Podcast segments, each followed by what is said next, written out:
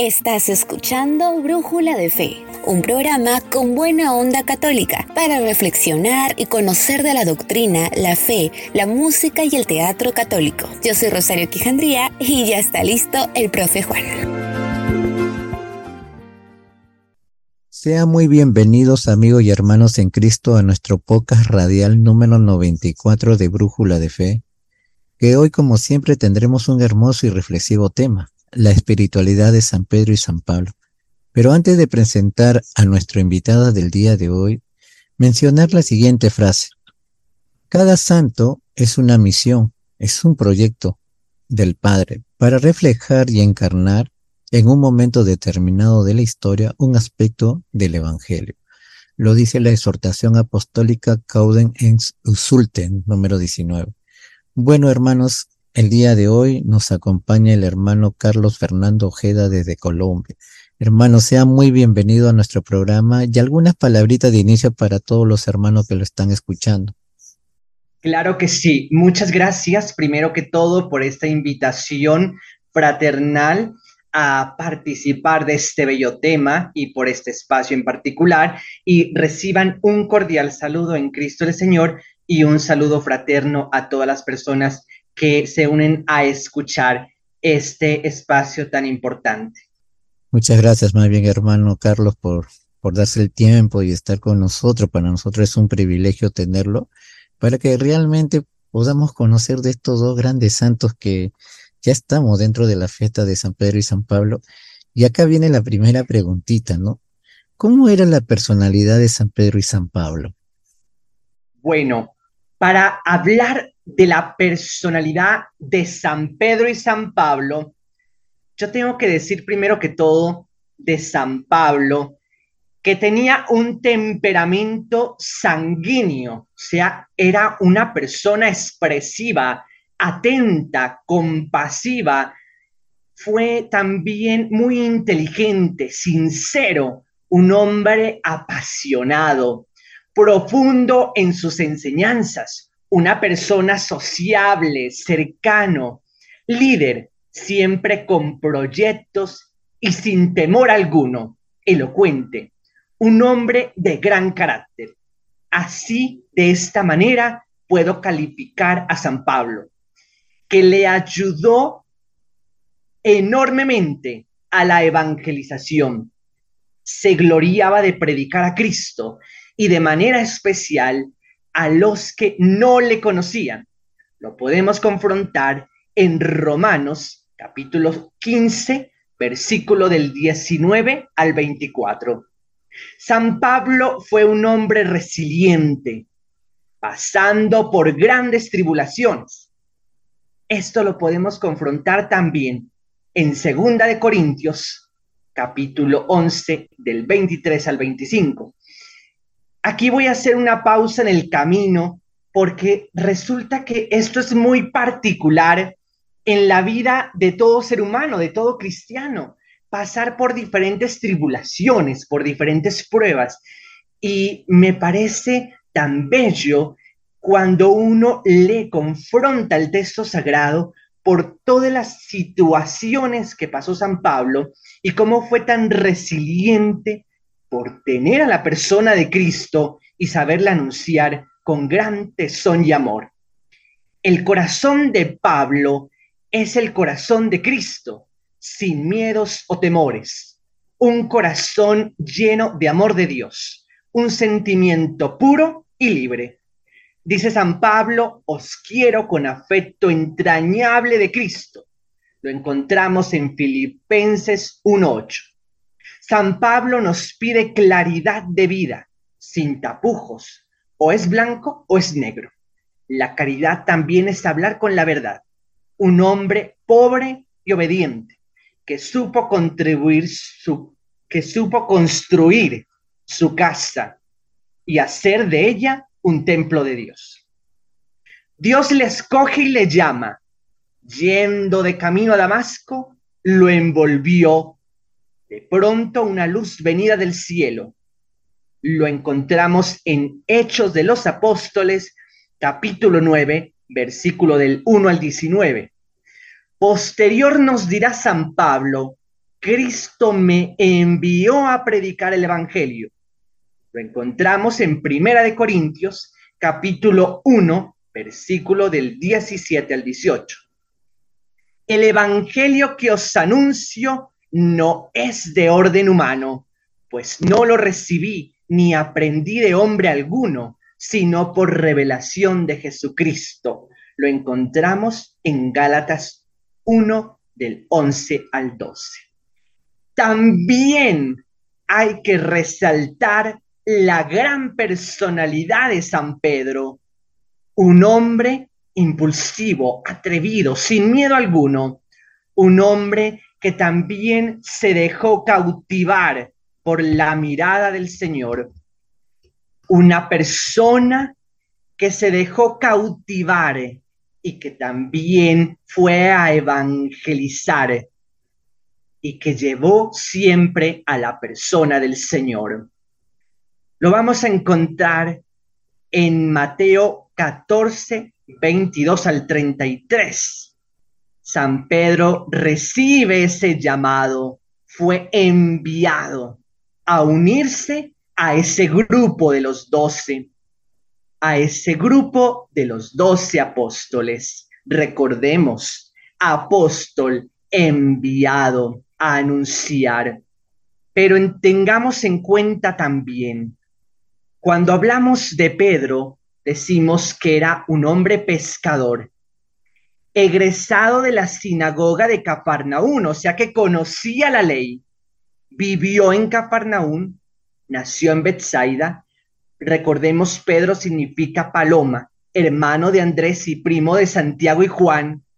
Jesús llama a, a Pedro y le dice, esto bellamente lo resalto, desde ahora serás pescador de hombre. Y dejándolo todo, le siguió.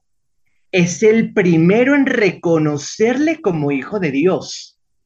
En Jerusalén, el rey ordenó apresarlo para matarlo, pero Dios, recordemos, envía un ángel para liberarlo. San Pedro evangeliza por Siria, Asia Menor, Grecia. Fue un hombre que siempre supo liderar, acompañar a los apóstoles y en las comunidades donde se encontraba. La gracia de Dios es la base de una vida piadosa, afirma San Pedro. Además advierte sobre los falsos maestros. Primero, llamado Simón, recordemos, luego conocido como Pedro, Cefas, que significa roca.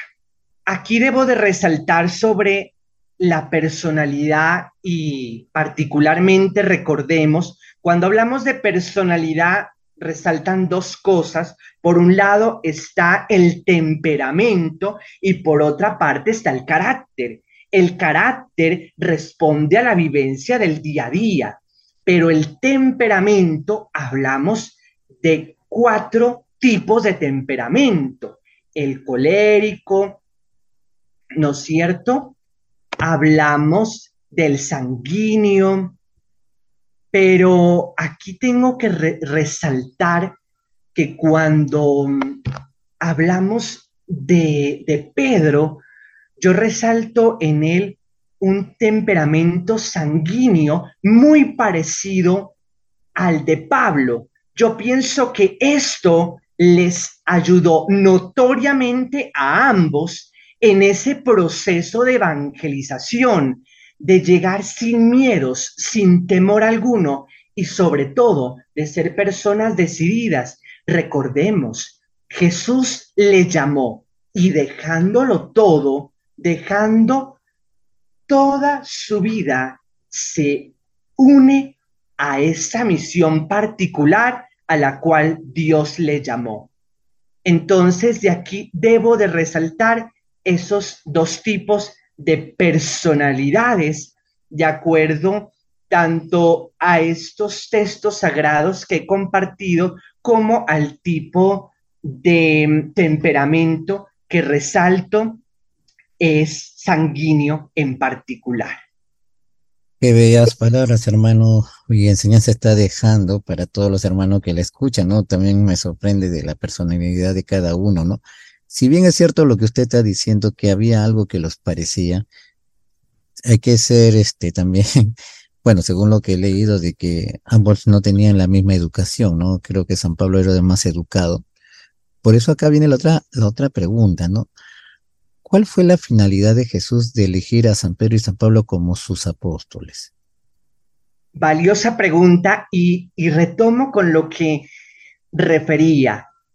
San Pablo, sin lugar a dudas, tenemos que resaltar que era una persona mayormente letrada, porque cuando hablamos de San Pablo, decimos, por ejemplo, que llegó a más personas en esta evangelización pues dominaba el latín, el arameo, el griego, por lo cual llegó a tantas personas y podemos decir sin lugar a dudas que su educación era mayor y por eso sus palabras y su, su lenguaje era diferente al de Pedro.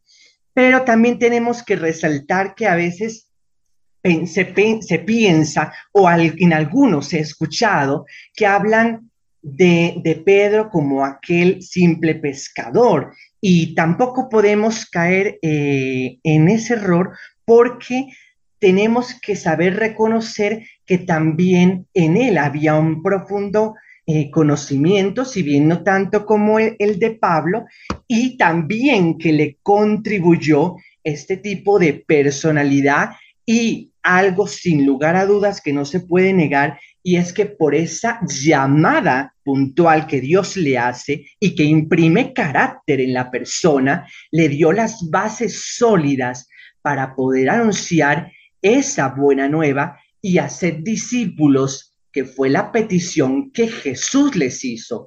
Ir, predicad, anunciad en mi nombre, anunciad la buena nueva y hacer discípulos míos la finalidad de llamar Jesús a estas dos grandes personalidades es porque Jesús conociéndoles y sabiendo las proezas que Dios iba a realizar por medio de ellos, les hace ese envío especial y a lo largo de su vida vamos a poder ver cómo se va a dar respuesta en cuanto a esa misión puntual de ambos en las comunidades y cómo a través de su vida van a evangelizarlo. Si bien en un momento encontramos sin lugar a dudas, en, recordemos esta escena puntual de Pedro cuando le, le niega a Jesús, le niega a conocer pero aquí vale la pena también recordar cómo a su vez se arrepiente y pide perdón al Señor. Y esto vale la pena resaltar porque aquí tenemos que tener presente esa humanidad de ambos, pero que a la vez son, fueron grandes discípulos y en el caso de Pedro, un gran apóstol.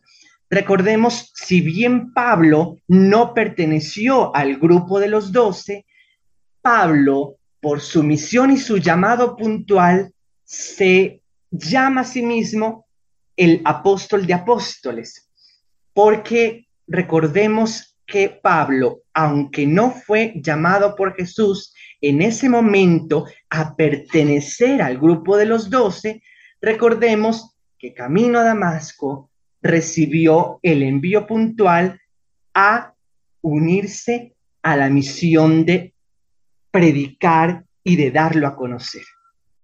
Qué bonita explicación está dando, hermano, de verdad, de, estos dos grandes personajes de la iglesia, ¿no?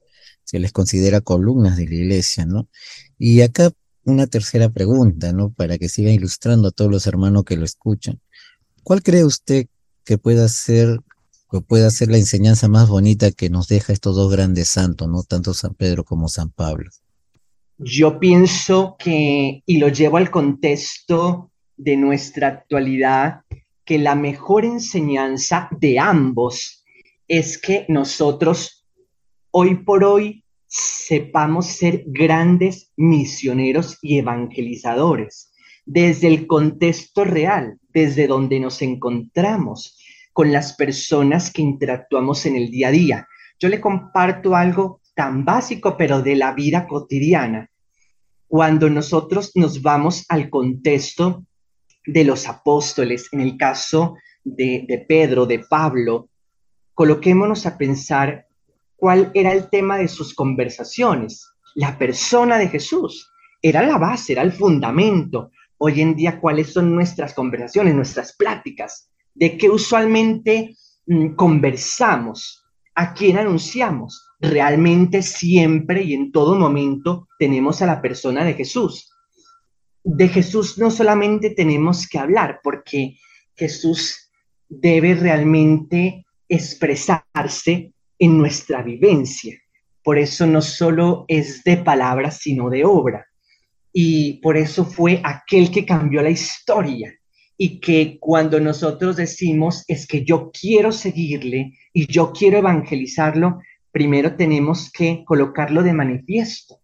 Entonces, yo pienso que esa es la primera enseñanza que nos deja, que nosotros realmente en el día a día a través de nuestros actos podamos decir, manifestamos la, la persona real de Jesús. Y que en nuestras palabras también seamos constructores, agentes realmente de la persona de Jesús, que nosotros seamos esos verdaderos discípulos y seguidores del Señor. Yo pienso que esa es la mejor enseñanza y recordemos que la primera escuela o el primer lugar de vivir esos sentimientos cristianos es en nuestro entorno familiar y de ahí se disipan estos valores humanos y cristianos y todas estas enseñanzas que nos dejan ambos apóstoles de Cristo. Qué bien, hermano, que nos vaya ilustrando, ¿no? Y enseñando sobre todo sobre la personalidad y la espiritualidad de estos grandes santos. Acá tengo una duda, ¿no? Este, en cuanto a San Pedro, se dice, ¿no? De que él cuando predicaba a las personas que lo seguían, mayormente él siempre recordaba aquello que le sucedió cuando negó a Jesús tres veces. ¿Esto es cierto?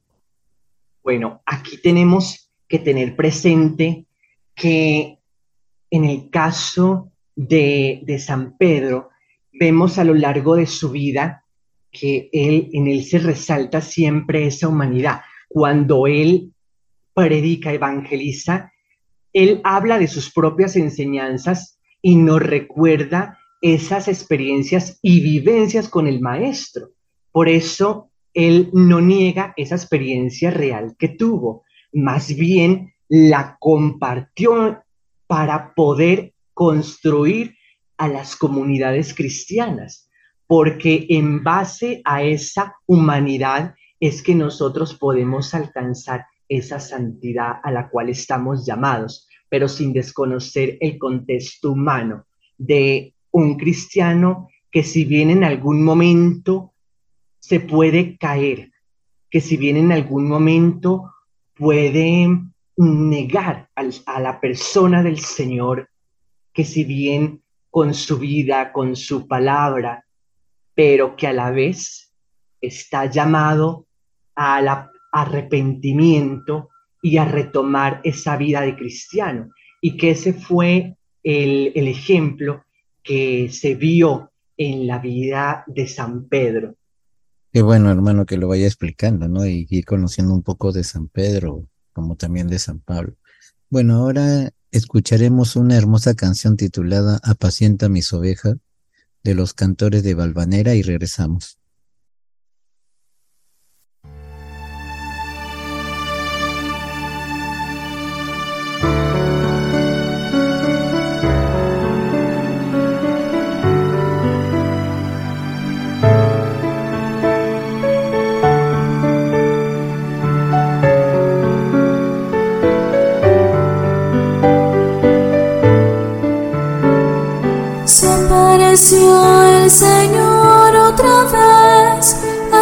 Sus discípulos. juntos estaban Pedro y Tomás, los Zebedeos y otros más. Pedro les dice, me voy a pescar. Ellos fueron con él y se embarcaron en esa noche,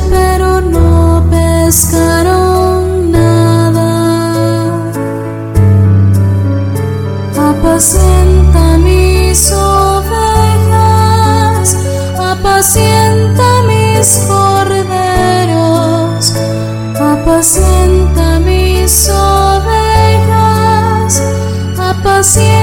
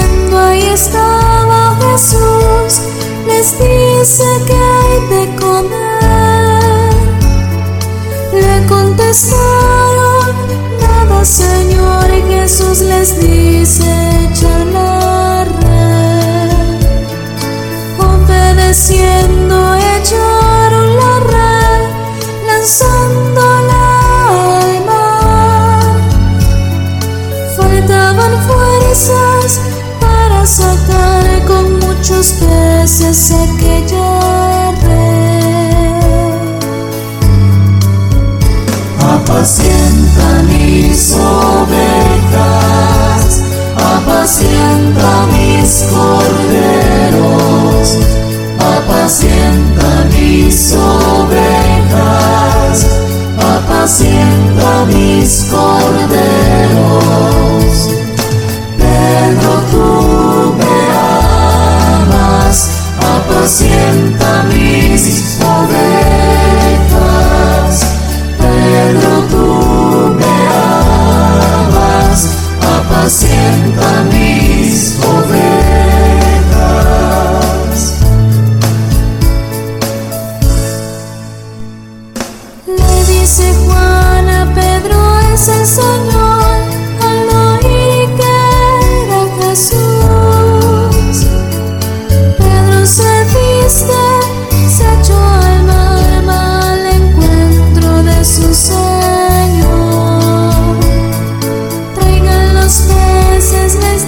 Dice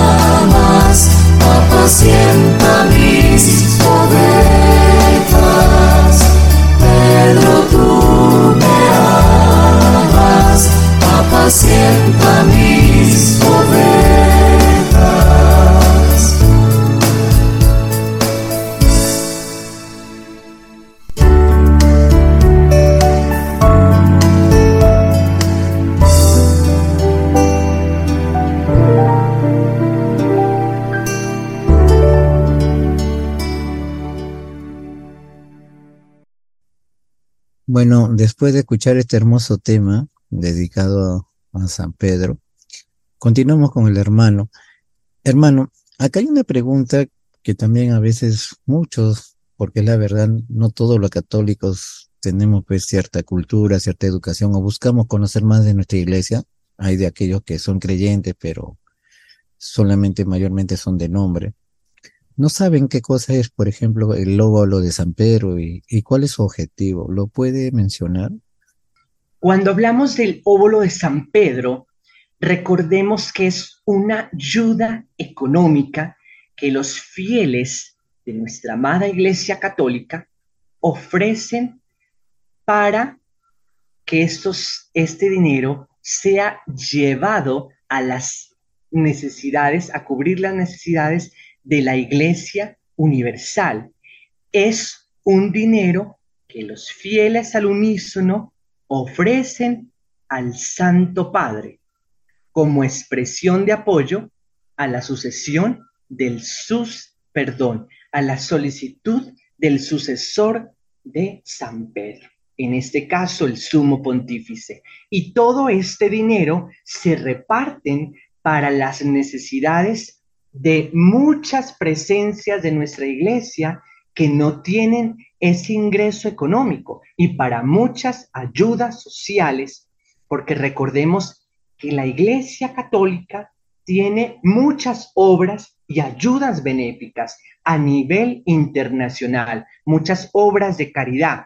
A veces nosotros podemos escuchar que hay una institución, por ejemplo, que se llama Caritas, o escuchamos que hay unas obras puntuales, recordemos que se dieron apertura con motivo de la Jornada Mundial por los Pobres. En algunas diócesis, por ejemplo, como en la mía, en la diócesis de Sonsón Río Negro, en cada municipio, en cada ciudad, se dio apertura a un comedor para la persona habitante de calle. Eso para decir que hay un sin lugar número de obras de caridad, de obras benéficas. Entonces, en esta fecha que es única, una fecha al año, ese dinero se destina para apoyar a todas estas obras que cubren tantas necesidades de diferentes poblaciones. Qué bonito saber esto, hermano, ¿no? Porque a veces, pues, como hay personas que no son creyentes o personas que son de, de otra religión o movimientos, a veces critican o dicen, ¿no? Que la iglesia o que el papa no ayuda, ¿no? Pero no saben la realidad y realmente el trabajo silencioso que hace la iglesia por muchas personas, ¿no? Y realmente es grande la labor que hacen y también dentro de las misiones, ¿no? Que también ahí ellos también ejercen una, un gran esfuerzo por llevar el evangelio a la gente más necesitada, ¿no? Qué bueno que usted vaya explicando esto. Ahora, hermanito, hermano Carlos, le quería pedir un favor, ¿no? ¿Nos puede hablar un poquito de su comunidad a la que usted pertenece y cuál es su trabajo pastoral y cómo pueden conectarse con usted si alguien quisiera conversar con usted o quisiera quizás invitarlo también a otro programa, no sé? Claro que sí, muchas gracias. Bueno, les comparto. Mi congregación religiosa se llama Siervos de Jesús de la Caridad. Somos religiosos, hermanos y sacerdotes que nos consagramos a Dios y tenemos una espiritualidad ignaciana. Nuestra comunidad nace de una gran santa, se llama Santa María Josefa del Corazón de Jesús, hace 152 años. Primero nuestras hermanas, las siervas de Jesús de la Caridad, conocidas en algunos países como las veladoras, están actualmente con presencia en 16 países y posterior nacemos los religiosos y los laicos. Nosotros tenemos el apostolado de servir en la asistencia, como llamamos, el cuidado de los enfermos en la noche. También trabajamos con los adultos mayores.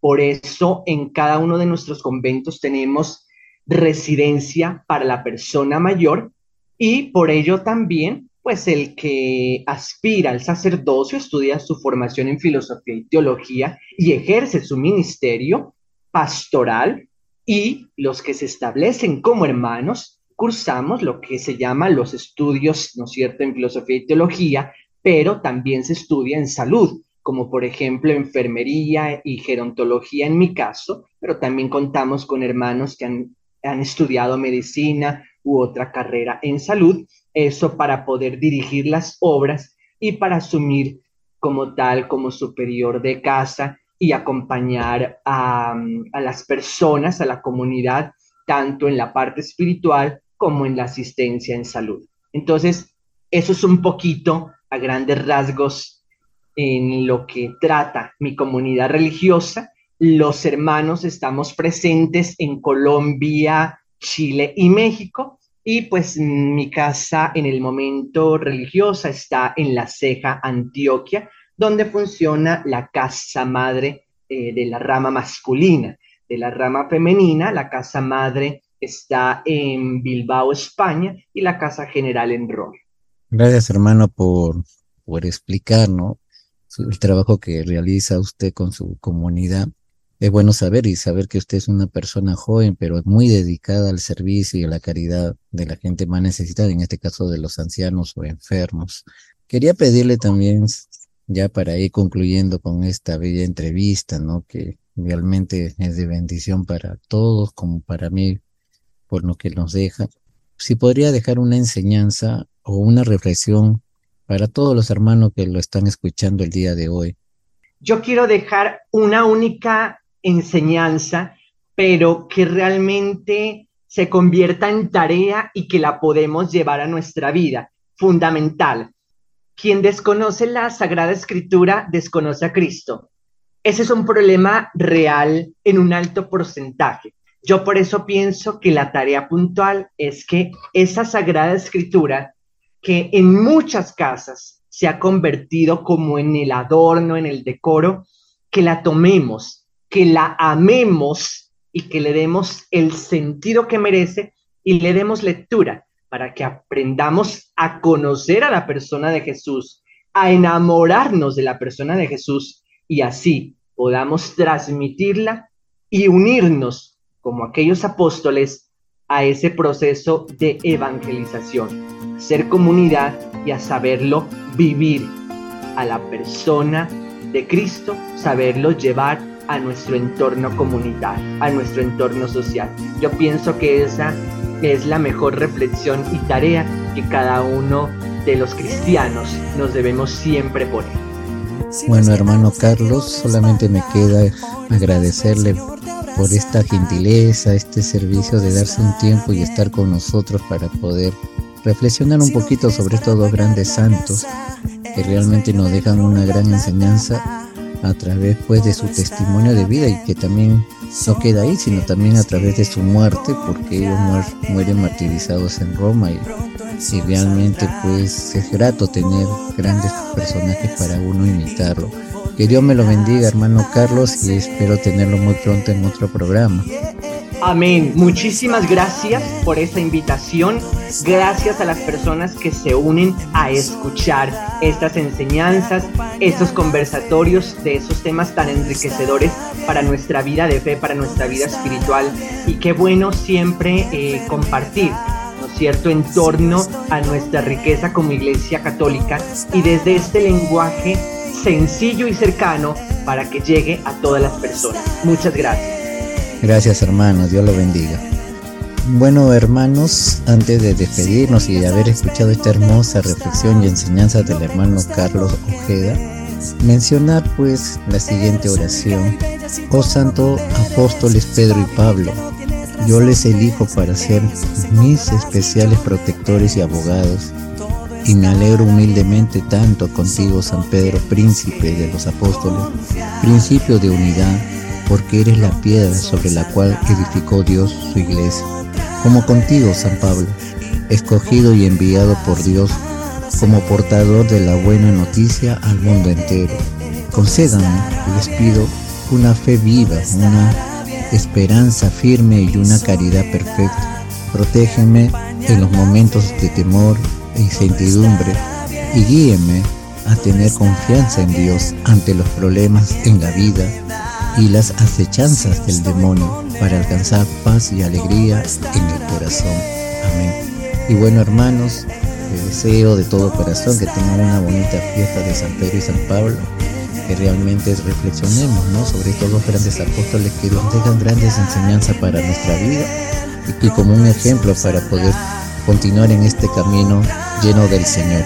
Que Dios los bendiga y nos vemos en otro programa por Brújula de Fe. Gracias.